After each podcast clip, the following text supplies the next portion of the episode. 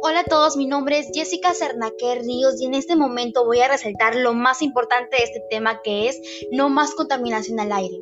Para describir una variedad de contaminantes del aire, incluyendo el ozono a nivel del suelo, la materia articulada, el monóxido de carbono, entre otros, se refiere a la contaminación del aire que se forma cuando los gases provenientes de muchas fuentes se liberan al aire y reaccionan químicamente entre ellos a la luz solar. Lamentablemente, la mala calidad del aire continúa siendo una amenaza real para la salud en el mundo. Tenemos muchos ejemplos de países que están siendo golpeados por este mal. En los Estados Unidos de los condados como Los Ángeles, Riverside y San Bernardino y todo el condado de Orange. El Perú se ha designado como un área con un extremo contenido de ozono a nivel del suelo. Particularmente durante la estación de smog en el verano, no conseguimos cumplir con los estándares de salud para la calidad del aire y nos vemos clasificados entre las áreas del país que tienen más smog.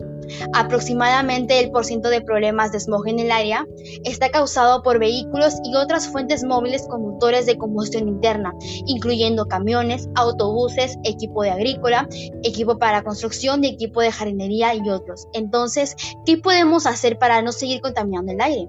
Uno de los muchos ejemplos que podemos hacer son spots publicitarios que circulen por las redes sociales, pegar carteles que digan lo importante que es el aire y cómo nos beneficia. También dejar de botar basura en las playas, en los parques y en los postes. Así podremos disminuir el porcentaje de problemas de Antes de despedirnos, estaría agradecida si compartieran este podcast y recuerden esta frase y repítanselo siempre. Sé parte de la solución, no parte de la contaminación. Gracias por escuchar y yo soy Jessica Sarnaque Ríos.